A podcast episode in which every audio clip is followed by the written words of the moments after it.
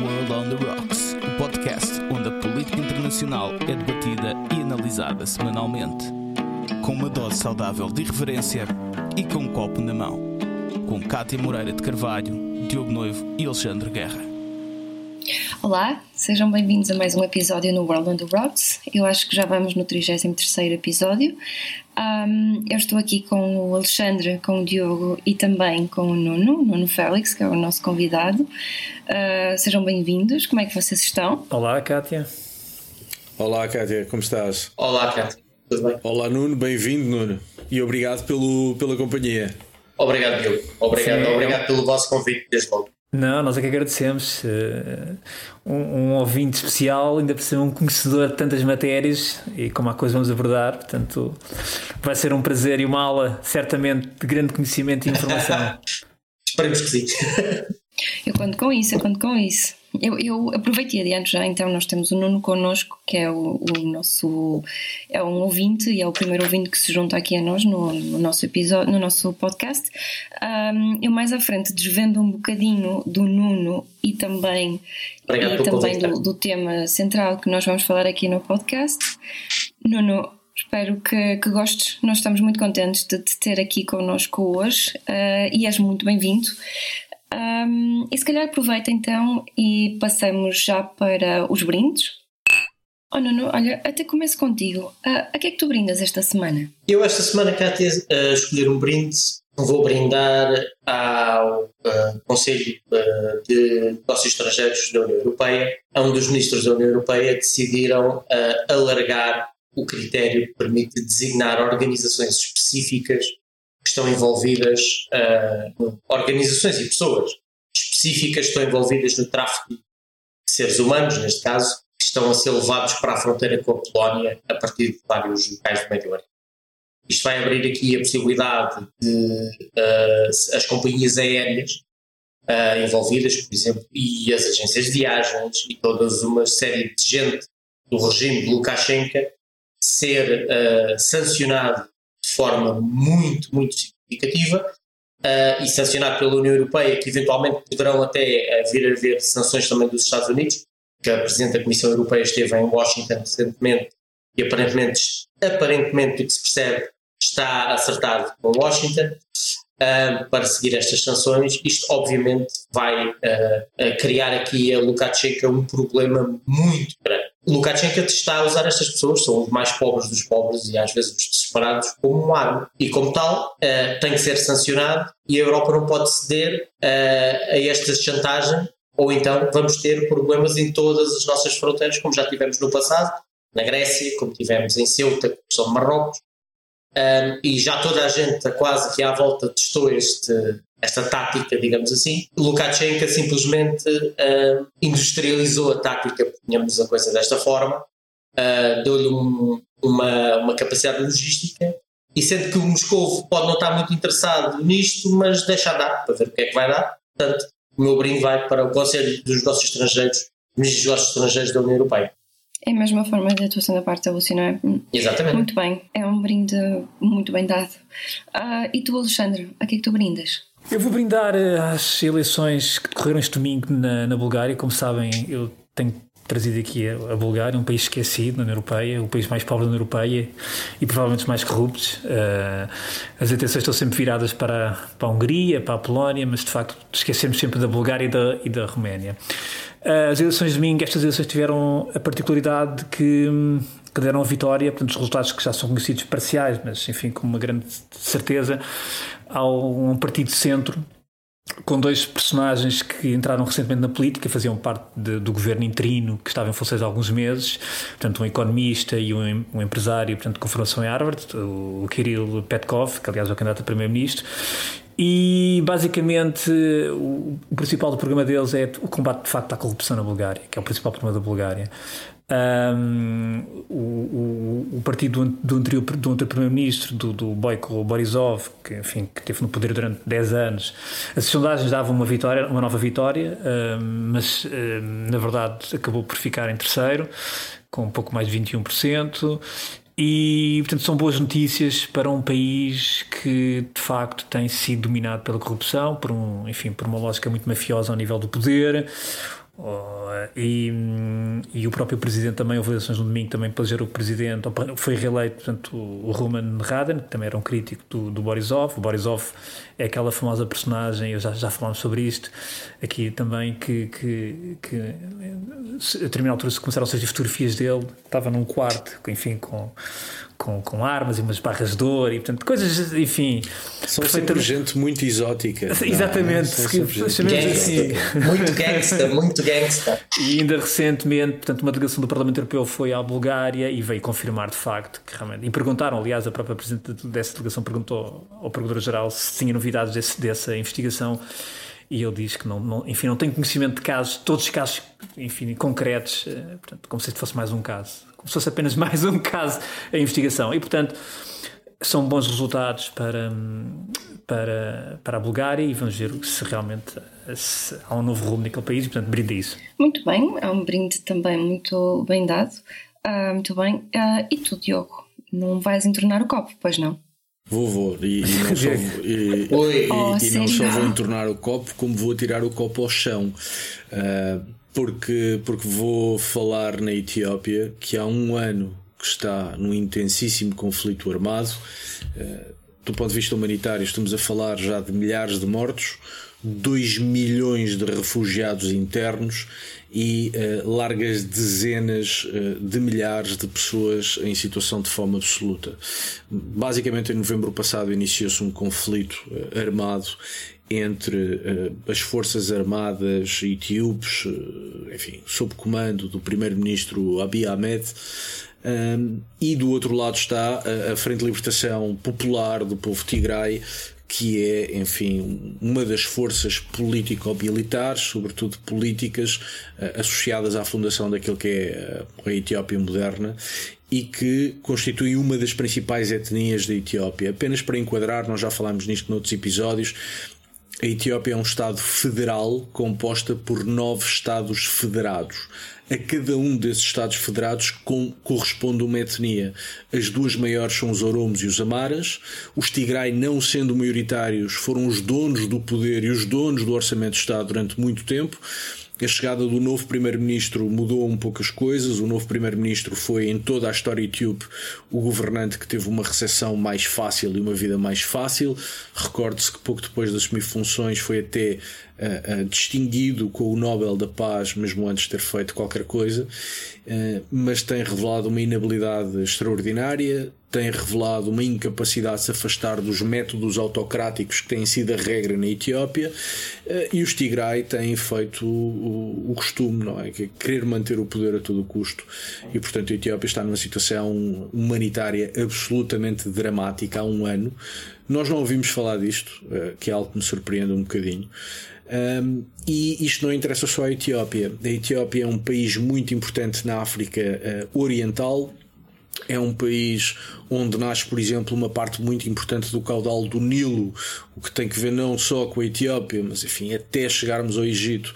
É um país que tem, enfim, alguma, alguma relevância. Uh, na gestão de recursos de água naquela região, é vizinho do Sudão, é vizinho da Somália, é vizinho do Djibouti, e o Djibouti é o único território onde a República Popular da China tem uma base militar fora do território uh, chinês, evidentemente, e portanto estamos numa região muito volátil, uh, extraordinariamente agressiva, marcada por um conjunto de conflitos. A Etiópia, em particular, a Addis Abeba, tornou-se uma das capitais mais modernas e mais estáveis do continente africano um, e, e, portanto, é até a sede da União Africana, e portanto a Etiópia tem sido apresentada nos últimos anos como uma espécie de bastião de estabilidade. Bom, esse bastião está mais do que perdido há um ano. As implicações regionais podem ser tremendas, a situação humanitária, repito, é catastrófica e nós simplesmente não ouvimos falar disto, o que, o que, me, o que me faz estar oh, duplamente é aborrecido, não só com aquele país que conheço e do qual gosto, mas sobretudo com o absoluto silêncio que existe sobre aquilo que está a acontecer no país. E portanto, copo entornado e copo no chão. Infelizmente. É bem verdade. Estavam contentinhos, não é? Iam começar a semana com boas notícias e coisas. Pronto, cá estou eu para estragar a festa.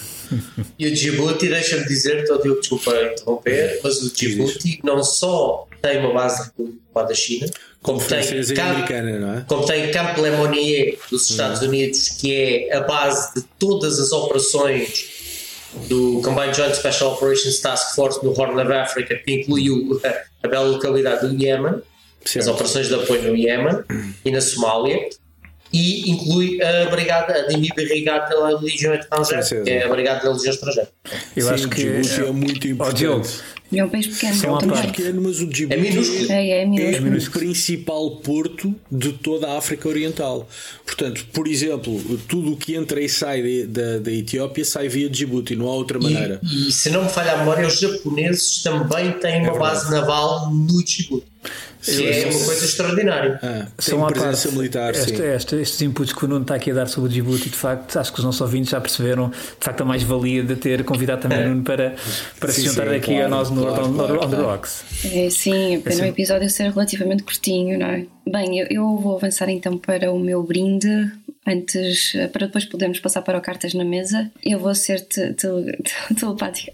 Ai meu Deus. Telepática pode ser também, não faz mal nenhum. Eu telegráfica. Mas telegráfica Sim. talvez seja é melhor. melhor. Convém. Diz, diz. Obrigada. Eu vou brindar à liberdade e à libertação de Daniel Fenstern, é um jornalista americano. Ele foi detido em Myanmar no início deste ano.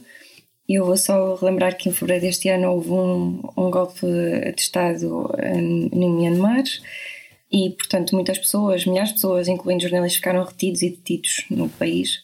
Portanto, Daniel Fenster foi detido sob a acusação de, de quebrar a lei de imigração e de, e de, instigar a incidência contra o governo. E, portanto, na semana passada, ele esteve detido até agora, e na semana passada ele foi acusado de terrorismo e de sedição também. E, portanto, isto naquele país leva à, à prisão perpétua.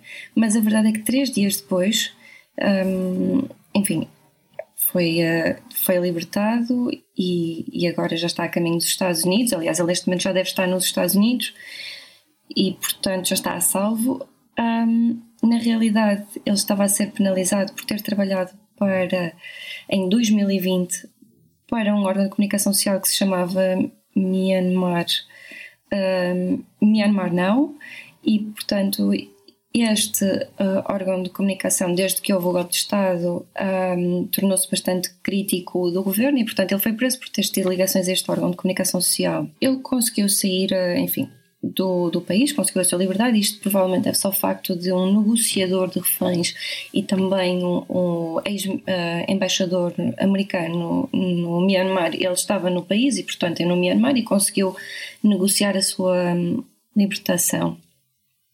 E portanto, e muito este brinde que eu faço à, à liberdade, liberdade, e à libertação, Sal, à liberdade de expressão dos jornalistas que têm sido muito penalizados. Uh, e nem sempre a história acaba bem, e neste caso uh, correu bem, e portanto eu brindo a isto. Pronto, e agora então vamos passar ao Cartas na Mesa. E no Cartas da Mesa eu aproveito e apresento já o Nuno. O Nuno é ex-membro das Forças de Operações Especiais do Exército Português e atualmente é consultor na área financeira. E é uma pessoa que tem tido muitos experiência enfim, e tem tido muito conhecimento eh, enfim, nestas, nestas áreas dos conflitos e da área militar. E é uma pessoa que tem estado muito atenta este, ao conflito na Ucrânia e na Rússia quem segue o Twitter no Nuno sabe que isto é verdade. Quem não segue passa a seguir que só tem a ganhar, só tem a ganhar, exatamente. Só ganha, pelo contrário. Só ganha, só Exato. ganha. Obrigado. E portanto, aquilo que nós vamos falar no cartamento hoje é sobre a Ucrânia.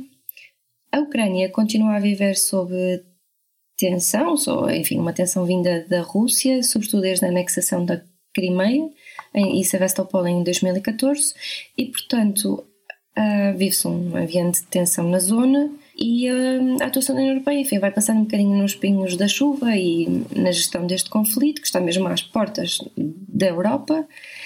Mas na semana passada, os Estados Unidos avisaram a União Europeia que provavelmente a Rússia estaria a planear a invasão da Ucrânia e isto eu, eu relembro que, que, só para dar contexto, no, no, início deste ano, em 2021, houve uma caravana de tanques uh, e vários militares, enfim, milhares e milhares de militares que se deslocaram para a fronteira entre a Rússia e a Ucrânia E, portanto, isto soou os alames e, e, portanto, este acontecimento da semana passada veio reavivar essa memória. A Rússia, por seu lado, já veio dizer que já negou esta intenção de invadir a Ucrânia e diz que as movimentações militares são dentro do seu próprio país e, portanto, que ninguém tem nada a ver com isto.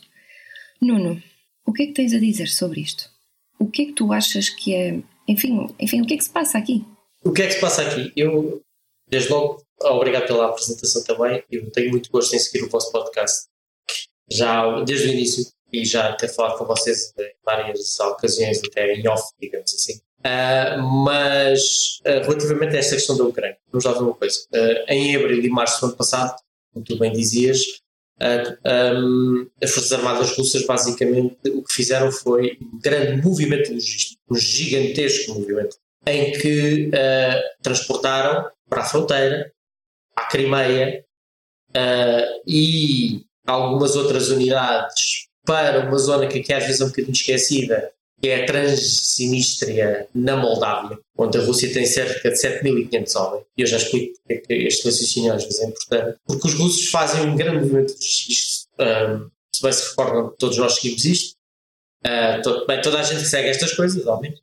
Toda a gente segue estas coisas, seguiu isto. E viu-se, uh, o, o, no fundo, a movimentação de grandes unidades russas mecanizadas para uh, áreas próximas da fronteira. Estas unidades foi transportado também uh, uh, o comboio logístico destas unidades. Eu uh, até brinco às vezes que o pessoal que segue estas coisas começou a ficar excitado quando começou a ver os pipelines nos caminhões.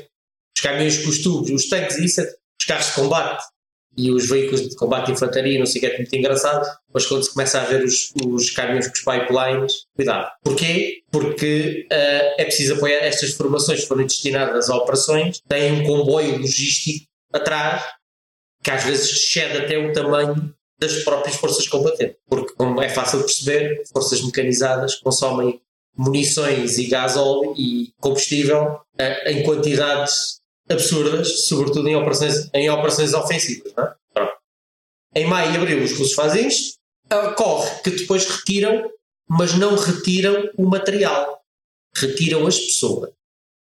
E na altura eu até tive a oportunidade de trocar esta impressão com o Alexandre, penso eu, em que, se disse, em que eu disse uh, muito bem, isto é uma coisa muito inteligente de fazer. O que eles fizeram foi pré-posicionar o, o que realmente é difícil de levar. Levar os carros de combate, levar a artilharia autopropulsionada e tudo isso, isso é difícil de levar, não é? Exige uma logística gigante e é impossível ao dia de hoje, qualquer pessoa tem um telemóvel e meio mundo tem TikTok ou outra coisa qualquer do género, não aparecerem os vídeos dos carros de combate a serem levados, não é? Portanto, o que os russos fizeram foi, em março e abril, pré-posicionam o material que permitiu este movimento agora. Se vocês repararem, Agora temos 100 mil homens, basicamente, entre 90 e os 100 mil, depois os números variam conforme quem diz o quê, na fronteira, mas feito praticamente sem ninguém perceber como é que foi feito.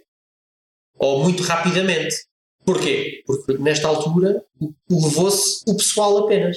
E levar o pessoal é muito mais fácil do que levar o material. Ou o material já lá está. É a lógica do pré-posicionamento. Isto também permite ao, ao Kremlin, de alguma maneira, é uma demonstração de que eles têm sempre o domínio da escalada. Ou seja, vocês façam o que quiserem, vocês entendem-se a Ucrânia, a NATO, a União Europeia, vocês façam o que quiserem, berrem o que quiserem, mas aqui nós conseguimos cá meter mais gente, mais material do que vocês algum dia conseguirão. Eles neste momento precisaram mexer fundamentalmente, fundamentalmente o, o pessoal, ou seja, as pessoas porque o material estava lá e foi mantido neste período. Mas, oh Nuno, não sei se apanhaste, eu também tive a ler umas coisas, acho que houve um reforço, eles aproveitaram o exercício também que houve agora em setembro com o Bielorrússia, o Zapad uhum. 21, Exatamente, acho que aproveitaram também esse exercício para fazer um reforço ainda de, de mais material, eventualmente, ou, ou das, próprias, do, das próprias, dos próprios soldados, quer dizer, claro. ou seja, no, no que, é, que, é que apanhaste sobre Eu apanhei sobre isto, obviamente o Zapad é um movimento logístico por si sempre enorme, não é?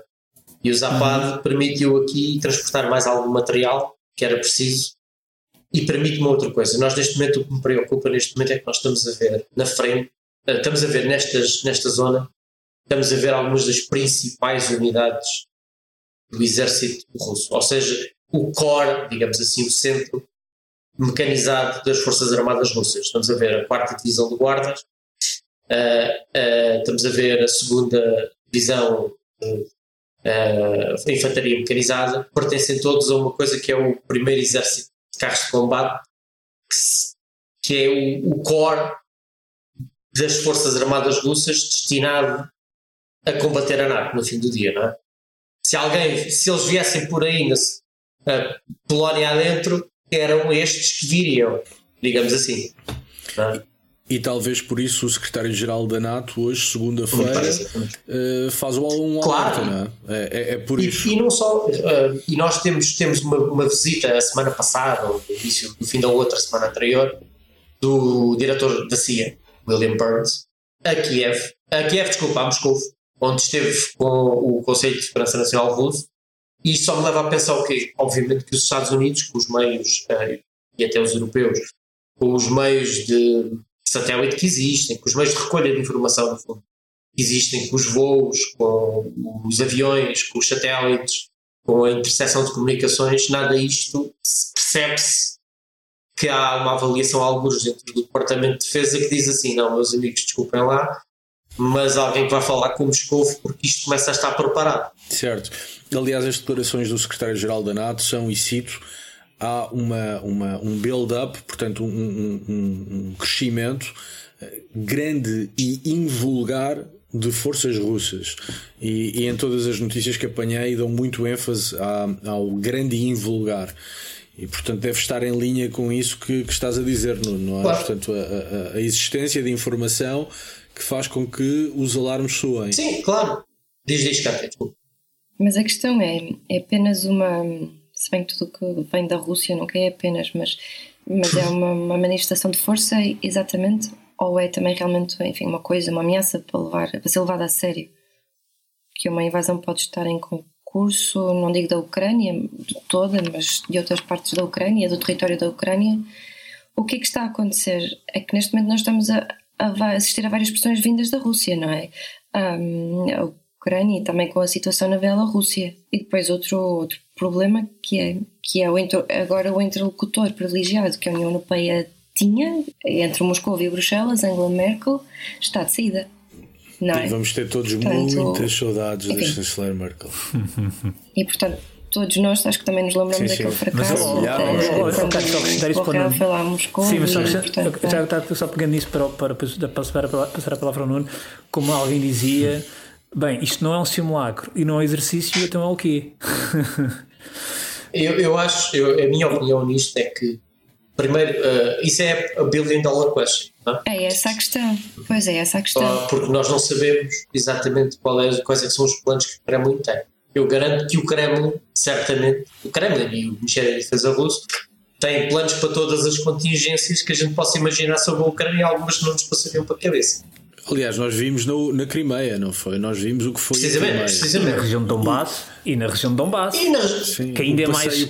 Sim, o passeio plácido que foi entrar na Crimeia e tomar conta do Precisamente, precisamente. E, e, a maneira como foi feito. E a maneira como foi feito foi uh, algures abaixo do limite do conflito direto, sendo uhum. uh, uma invasão de qualquer maneira. Não é? Os célebres homenzinhos verdes. Não é? Sim. Mas, ó oh, Nuno, se repararmos bem, eu, eh, nós não nos podemos esquecer aquilo que tem sido o comportamento da Rússia nos últimos 15 anos. E se remontarmos, por exemplo, ao que se passou na Geórgia, ou seja, onde houve uma provocação das forças na, na, na Ossétia do Sul e na Abcásia para provocar uma resposta da própria Geórgia que depois legitimou a intervenção da Rússia e que hoje, na prática, efetivou de forma muito mais veemente a sua presença na Ossétia do Sul e na Abcásia. E tornou os conflitos congelados. Exatamente, e que, foi o que também aconteceu na região de Donbass, em, em Donetsk e Luhansk. Basicamente foi, foi também um pouco é, isso. É exatamente dizer, isso. É o mesmo playbook, o mesmo livro. É o mesmo, é o mesmo livro. É o mesmo modo é o mesmo E a minha questão é, e a minha questão é esta, e a gente já falou também sobre isto, que é como sabemos, há algumas zonas. Eu, eu não acredito pronto, que os russos queiram ir até Kiev, obviamente a questão não é essa. Não, digo eu, não sei, mas não acredito, não acredito nisso. Mas, por exemplo, nós não nos podemos esquecer que, que a zona, e há pouco o Nuno estava a referir-se ao posicionamento das forças, as forças russas, quando se posicionam, posicionam cá mais a sul, em, em, em, em, em Krasnodar, é, exatamente. Exatamente. E porquê? Porque a zona, o sul da, da, da Ucrânia é uma zona muito, enfim, enfim muito, muito, muito com, uma, com uma forte ligação à própria Rússia. Quer dizer, a zona que vai desde Odessa até, até, até a região, do, até, até Donbass. E, portanto, e, aliás, Moscou evoca sempre esse argumento étnico, não é? É uma espécie de argumento étnico que daria uma espécie de direito uh, sobre e depois não é só isso, estamos a falar de uma zona que, tá, que é o acesso que a Ucrânia tem ao Mar Negro. Quer dizer, nós aqui realmente não sabemos que é o que estávamos a focar, o modo operandi é o mesmo.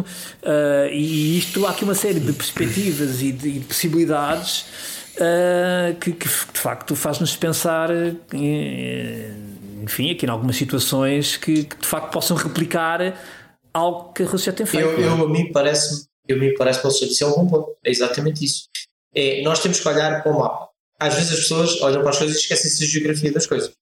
A Rússia tem um problema nesta altura, que é a Crimeia. A Rússia não tem acesso terrestre à Crimeia. Tem uma ponte que construiu em 2018, que é o único acesso que tem à Crimeia. A água e a eletricidade que a Crimeia recebe são da Ucrânia.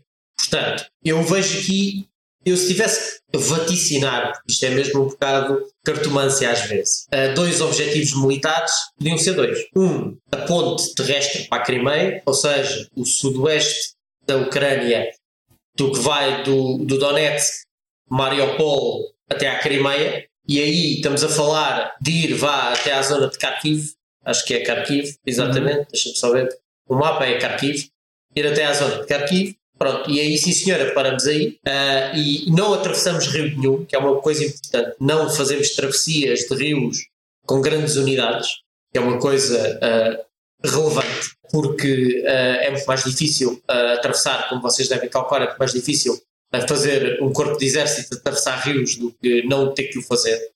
e a outra possibilidade, que é uma possibilidade um bocadinho mais complexa, é fazer isso, mas até Odessa. E pois, aí, claro. basicamente, estamos a falar de destruir, de cortar a Ucrânia do mar. Mar Negro. Do Mar Negro. A Ucrânia passa a ser um país, desculpa o Kratos só dizer isto, se olharem para o mapa, a Ucrânia passa a ser um país sem acesso nenhum ao mar. A economia Exatamente. ucraniana, as exportações da Ucrânia e a economia ucraniana ficam nas mãos, basicamente, da boa vontade do Kremlin. E o que é que faz fronteira com Odessa? A bela localidade da Transnistria. Onde tens. Exatamente. Portanto, não, portanto, se, tu, se podemos considerar aqui três movimentos. Um movimento vindo pelas grandes unidades, vindo do Donetsk e das fronteiras russas, um movimento com as forças que estão na Crimeia e um movimento menor com as forças que estão na Transnistria. Mas eu agora ia levantar outra questão que é, estamos aqui a falar nisto, não é? E se calhar as pessoas, somos pessoas que, enfim, estamos um bocadinho mais atentas ao que se passa aqui naquela zona, mas isto é um conflito que já de mais ou menos 2014 e já matou mais de 13 mil pessoas, não é? E portanto, isto também é outro, outro fenómeno, mostra outro fenómeno que está a acontecer naquela zona que é uma forma também de pressão da Rússia, que é nós ouvimos sempre falar no passado sobre os foreign fighters que foram para a Síria, para o Iraque e esquecemos e não temos sequer ouvido falar sobre os foreign fighters nesta zona, ou seja, nem em Luhansk, em Donetsk, em por aí fora, na Ucrânia, em que aquilo que as, as estatísticas oficiais apontam é que existam mais de 17 mil pessoas lá, a maior parte, cerca de 15 mil, são oriundos da Rússia são foreign fighters que, e que são apoiados e são milícias apoiadas pela Rússia e são separatistas a favor da Rússia, são financiados pela Rússia e portanto do outro lado temos algumas forças, alguns fighters em menor quantidade uhum. do lado da Ucrânia que estão a favor da Ucrânia e aí já existem alguns europeus que, que se mobilizaram para esse lado, aliás tem também para o lado da Rússia e fala-se também que a Ucrânia agora é até é o campo, o campo aliás da extrema direita da, da, extrema-direita da Europa e, portanto, as pessoas vão para lá lutar, ganham experiência de batalha, ainda reforçam ainda mais essa ideologia, ainda ficam, fica enraiza muito mais essa narrativa e, portanto, está um problema a longo prazo e, e, nós não temos ouvido falar muito nisto, não é? Porque, não é? São pessoas que aparentemente causaram nenhum problema fora daquela região, como por exemplo os foreign fighters que foram para, Iraque, para o Iraque e para a Síria, que voltaram para a Europa, para a Europa e provocaram, causaram ataques. Portanto, isto também é uma forma da Rússia causar um bocadinho de pressão ali naquela zona. Portanto, é mais um, é um bocadinho mais uh, uma forma, de, enfim, eh, de justificação e de sustento daquilo que estavas a dizer ali naquela zona, não é? De Donetsk. Oh, oh, Kátia, eu, eu, eu se tivesse que dizer, eu se tivesse que dizer, eu acho que primeiro tu não vais ouvir falar dos foreign fighters, ou seja, dos europeus essencialmente que estão a combater pela Ucrânia, por uma razão relativamente simples, é que esses são os nossos. A nós interessa, a nós, é, por nós, Estados Unidos e, e União Europeia, interessa-nos ter o máximo de forças que nós possamos eh, não diretamente apoiar, mas suportar também para fazer uh, para uh, combater os usos. Que eu agora vou dizer uma coisa que é, a mim também me parece que às vezes as pessoas, se olharmos para a situação friamente, esta circunstância só não interessa aos ucranianos. Porque os russos, ao terem Lugansk e Donetsk, têm dois conflitos mais ou menos congelados. Existe uma linha da frente, existem mortes periodicamente.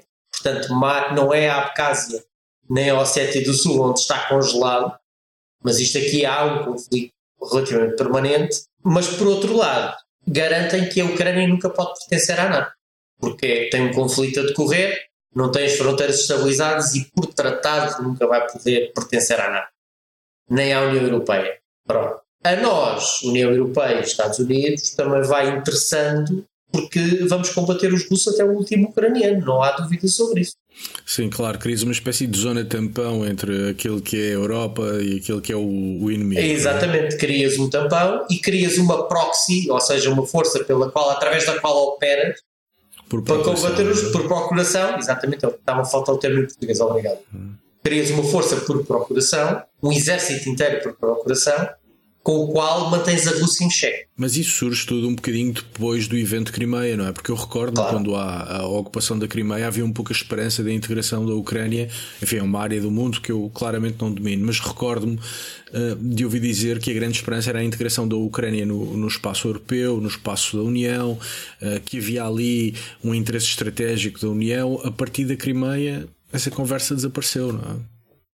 Porque, entretanto, houve, houve, houve as, as célebres manifestações, ou seja, Maidani, uh, exatamente, começou, que acabou por na posição do Yanukovych, quer dizer, que era um, era um, era um presidente pró-russo, não é?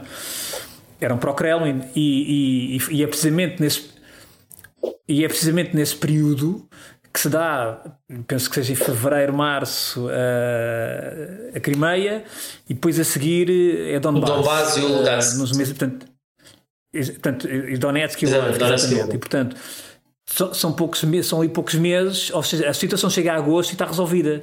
Ou seja, está a Rússia confortavelmente instalada na Crimeia, de forma muito direta, e de uma forma mais indireta está na região de Donbass. Portanto, aí de, uma, de forma mais indireta, porque acaba por ter os seus representantes locais, as, repúblicas, que são duas repúblicas neste momento autónomas, não é? Portanto, separatistas, reconhecidas apenas por Moscou. Reconhecidas por Moscou, exatamente.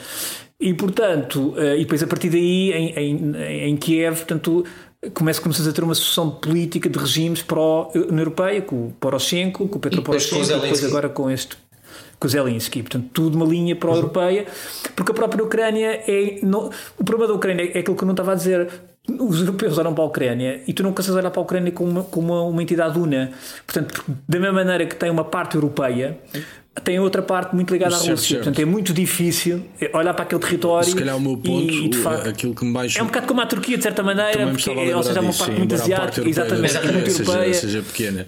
O meu ponto é mais de, de, do debate público no espaço da União Europeia. Nós, na União Europeia, o debate público é feito em grande medida à volta de valores e de princípios, não é? Os valores europeus, os princípios europeus.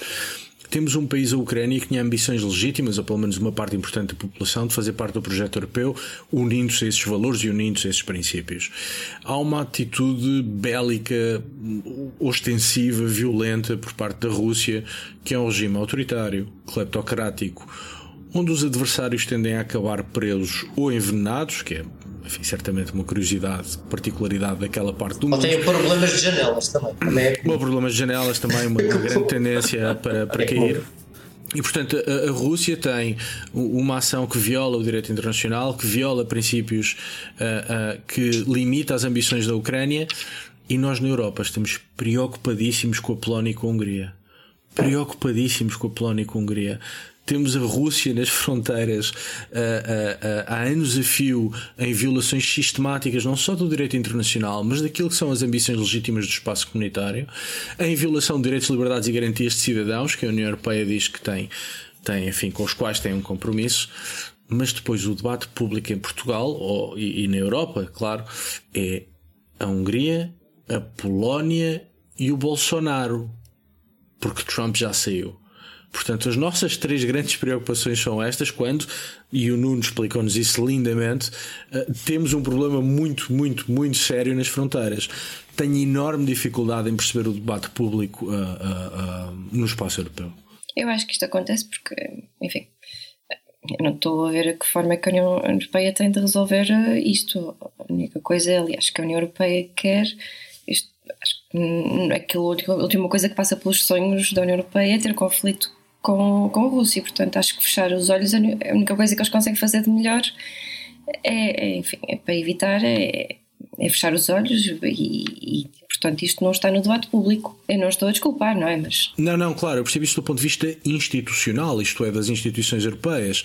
Agora, da imprensa, dos comentadores, das pessoas que fazem a opinião, das pessoas que dão forma ao debate público, uh, uh, rasgam as vestes uh, com a Hungria, com a Polónia e com o Brasil e temos um problema que é de natureza política, de natureza militar, de natureza de direitos humanos, de direito internacional, que se arrasta ao longo de anos ao longo de anos e o debate público europeu não quer saber Mas, disto. Mas, oh, Diogo, sabes qual é a questão? E eu já passo aqui ao Nuno também saber qual é a opinião dele.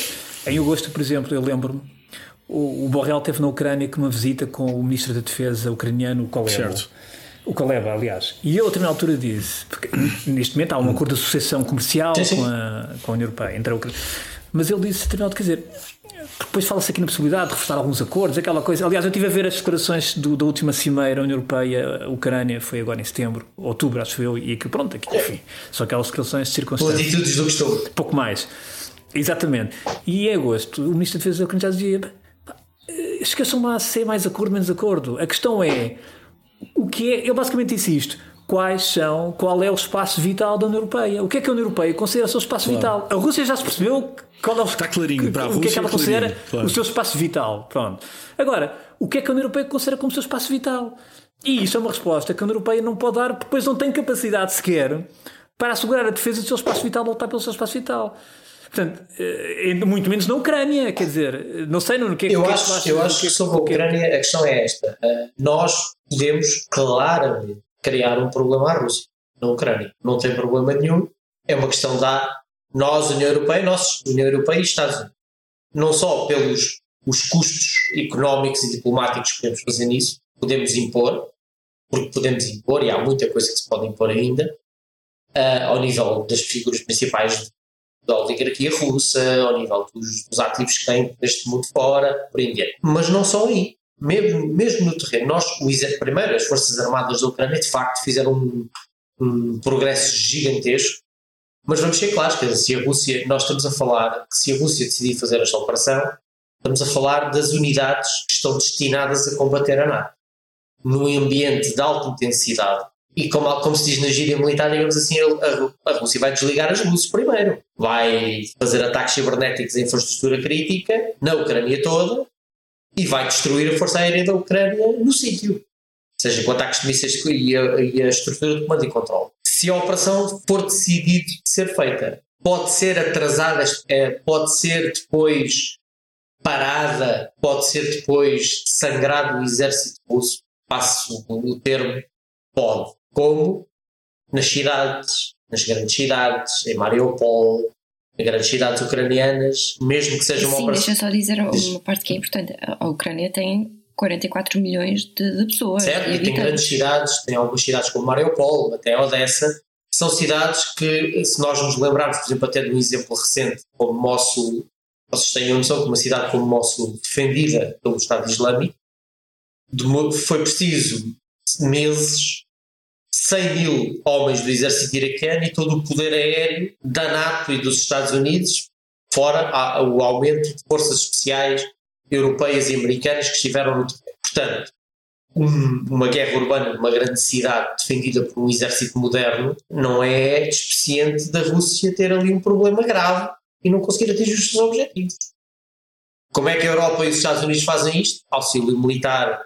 Garantimos basicamente eh, de uma forma muito realista que não falta o dinheiro e não faltam as armas, não faltam as munições e elas chegam lá. Pronto, isto é uma, uma, uma avaliação se calhar um bocadinho dura, mas, mas é uma avaliação. O que é, é o que é possível fazer. Agora, eu concordo com o Diogo e convosco quando diz que não se sabe, com o Alexandre, quando diz que não, a União Europeia não sabe impor o seu espaço vital. Quer dizer, nós estamos preocupados, lá está, no debate público, com eh, regras mais ou menos obscuras de política interna, muitas vezes da, da Polónia e da Hungria, e temos um, estamos todos preocupadíssimos, e aí sim com alguma razão, que está a passar com os refugiados na fronteira com a Polónia, aí na Lituânia, aí certo, sim, porque certo. aí é um outro, é, é uma continuação desta pressão, isto é tudo um contínuo. Certo. Isto não é. O Lukashenko faz aquilo por. O Lukashenko decide hum. fazer aquela operação, se calhar por obra, uh, iniciativa própria, mas Moscou se quisesse Sim, muito acabar conforto, com, claro, com conforto claro, Moscou. Claro, claro. Moscou, se quisesse acabar com aquilo, dizia, alto no cara amigo, desculpa lá, mas não pode ser. Isto já não dá. Portanto, é, é a mesma pressão, mas por meios distintos, é isso. E por interpostos, e por interpostos, por procuração, novamente. Claro. Nós temos aqui, o que nós temos aqui de facto é um conflito latente por, por procuração entre a União Europeia, os Estados Unidos e a Rússia. Ponto. O que os russos querem basicamente é como o Vladimir Putin uh, muito bem diz, acredite no homem quando ele diz que não quer uh, que a, queda da União Soviética foi a pior coisa que existiu. Certo. Se ele diz isso sucessivamente, se calhar vamos acreditar no Vladimir Putin. Não, e eu, não, eu por acaso não sei se reparar, eu não sei se, eu, eu, confesso que não apanhei na altura e, e muito poucas, eu vi muito pouca gente a apanhar isso, aliás, não vi ninguém, agora é que estava a ver umas coisas para este podcast em 12, 12 de julho há um artigo, há um ensaio do Vladimir Putin. Eu não sei se vocês chegaram a ler este ensaio, vale a pena. Onde é um ensaio sobre a posição da Rússia em relação à Ucrânia. Sim. Onde de facto é assumido de forma clara, com alguns erros históricos pelo meio, porque depois há uma reconstrução da história. Tipicamente KGB. Claro. Mas, mas fica claro, fica claro qual é a posição do Vladimir Putin e da Rússia em relação à Ucrânia. E, portanto, como, alguém, como alguém dizia, portanto, é um pouco aquilo que é a agonia imperial da Rússia. Ou seja, porque a verdade é que, como eu estava a dizer, a Rússia uh, acha, é, acha-se que é, muito, é, que é muito mais do que isto que é. Ou seja, há um espaço ainda para conquistar da grande Rússia. E, portanto, uh, para o Vladimir Putin, até todo o seu percurso passado, portanto, na União Soviética, Uh, a queda da União Soviética foi uma tragédia, obviamente, e portanto a Rússia acaba, é, é, é, acaba por ser portanto, a herdeira desse império e, e portanto, e, e, considera que várias partes portanto, geográficas que vão até à Europa, várias partes substanciais, se fazem parte e têm uma ligação enfim, uh, muito, muito intrínseca àquilo que é, a, que é a mãe Rússia, não é? Portanto, e portanto, nomeadamente a Ucrânia, portanto, e Bielorrússia, etc. E, e também para muitos, para muitos, para, enfim, admito que os próprios Bálticos, não é? Mas isso é uma questão que, que enfim, que, depois um dia podemos falar com mais pormenor. Se nós olharmos para o é mapa, só uma coisa muito rápida, se nós olharmos para o mapa, vamos ver que de Kaliningrado temos os três Bálticos, Estónia, Letónia e Lituânia, Sim. temos a Bielorrússia e temos a Ucrânia. O que é que falta a seguir à Ucrânia? Falta os três Bálticos porque Kaliningrado é um istmo, é um extremo, uhum. está Sim. fora do contínuo geográfico, mas se nós juntarmos os três Bálticos e o, leste, o sudoeste da Ucrânia, é um grande contínuo geográfico da, da, da nova Rússia, do dito projeto da nova Rússia. Sim. Não é mais do que a, a, a, continuação da política imperial russa do tempo Sim. da outra senhora, do, do tempo da União Soviética, anterior à União Soviética, quer dizer, mas não é propriamente novo. Não? Pronto, claro, um, é muito mais havia para dizer, não é? Este é um tema muito sim, interessante e atual. Uh, foi, Mas sim. acho que já ficaram aqui umas belas sim, ideias, uma bela reflexão. Obrigada, Nuno. É sempre importante falar sobre estes Nada, temas. Não, foi, enfim, que não são assim tão falados na comunicação social, nem tão escrutinados, portanto, eu, e, portanto, hoje vamos para casa muito mais ricos, sim, sim. Sem Olha, dúvida, mais informados. É agora, para fechar, uh, se calhar passamos então para a última rodada. Na última rodada, eu vou começar então pelo Diogo. Diogo, qual é que é a tua última rodada? A minha última rodada é um livrinho que faz 100 anos. Chama-se Espanha Invertebrada. Foi escrita por José Ortega y Gasset. José Ortega y Gasset foi um dos maiores intelectuais espanhóis do século XX.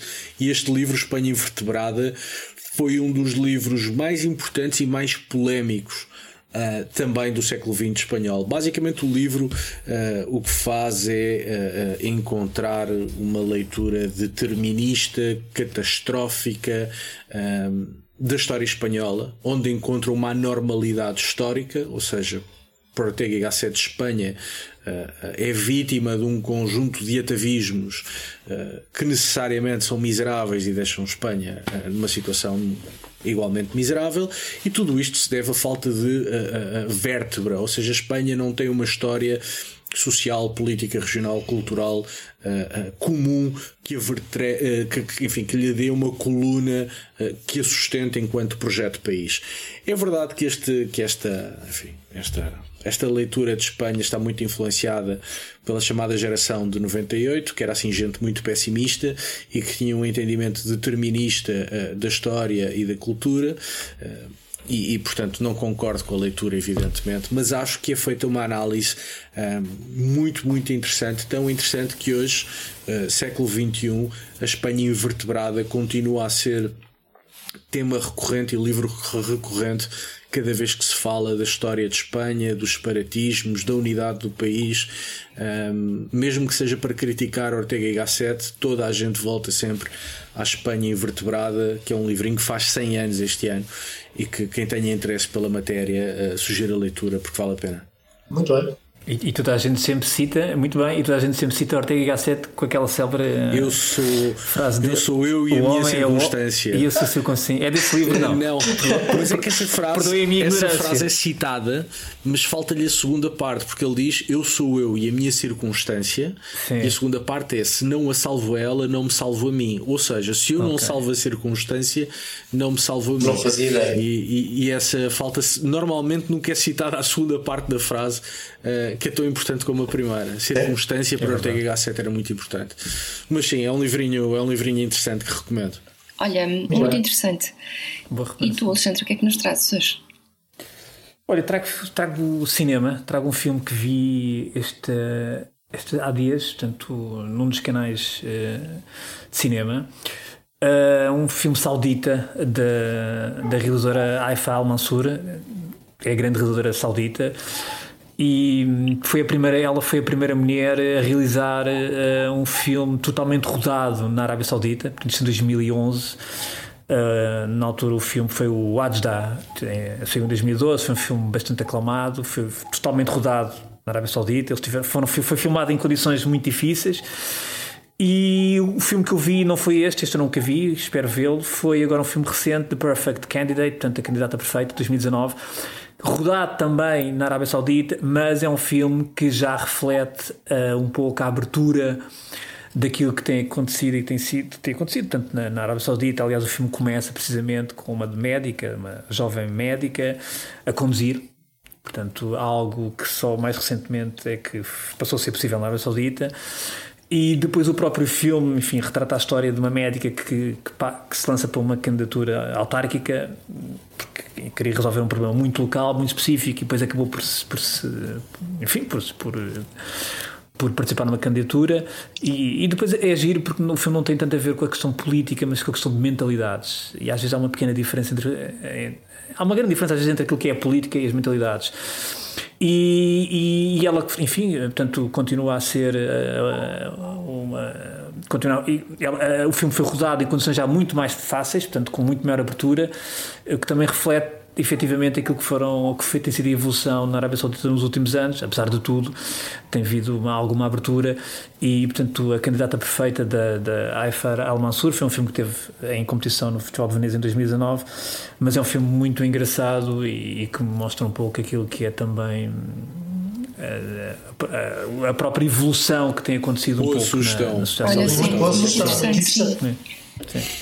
Pronto, olha, eu não trago cinema, eu trago um livro um, este livro é muito interessante, chama-se The Three Pillars of Radicalization, Needs, Narratives and Networks. É de Kruglansky, Belanger e Gunaratne, são psicólogos sociais. Este livro é baseado em investigação de campo, mesmo com terroristas, várias entrevistas, muitas entrevistas que foram feitas, e através da análise das entrevistas, os resultados mostraram que hum, a radicalização se assenta e sustenta em três pilares, que são as necessidades, a narrativa, que é a ideologia, e as, e as redes de apoio, que são as networks. E, portanto, com este modelo, estes autores, além de explicarem radicalização, explicam e desenvolvem também um modelo para a desradicalização. Um, e, portanto, este é um livro mesmo muito importante para quem, um, quem quer entender este fenómeno, um bocadinho mais académico, mas lê-se muito bem. Um, e este livro tem-me acompanhado na escrita da minha tese de doutoramento. Eu pusei ontem à noite, fechei de vez. Um, e, portanto, decidi trazê-lo hoje também para fechar este capítulo e, uh, e recomendo. E agora acabamos com o Nuno, que nos traz uma coisa muito interessante. Agora estamos à espera de algo. Para fechar em grande. Para fechar em grande. Eu sou, eu sou, eu sou uh, um metaleiro convicto. E uma coisa para o coração da Cátia. Sim, uh, sim, sim. Épica, que é uma banda de metal sinfónico holandesa. São, digamos, o, o outro monstro sagrado do metal sinfónico atual. sendo que o, o, uma outra é uma banda finlandesa que é Nightwish. Épica, eu sou grande fã de ambas.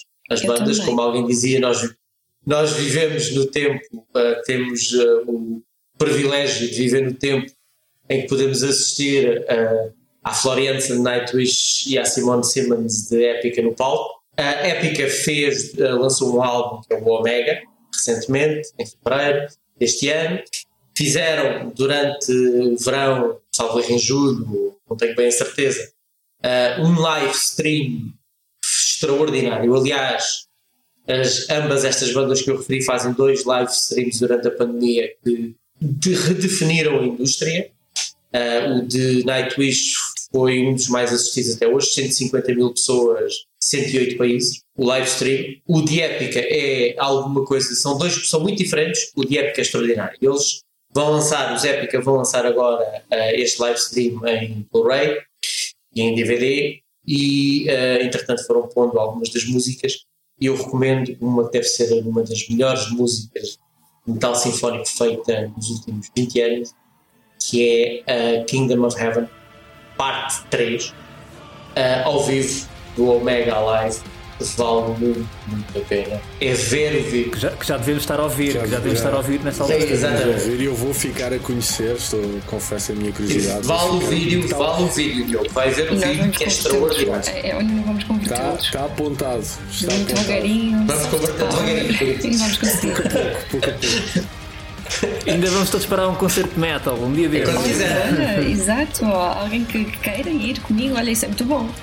E digo uma coisa, enfim, vou, vou, ser muito rápida, mesmo para terminar, mas um, foi uma música dos Épica que.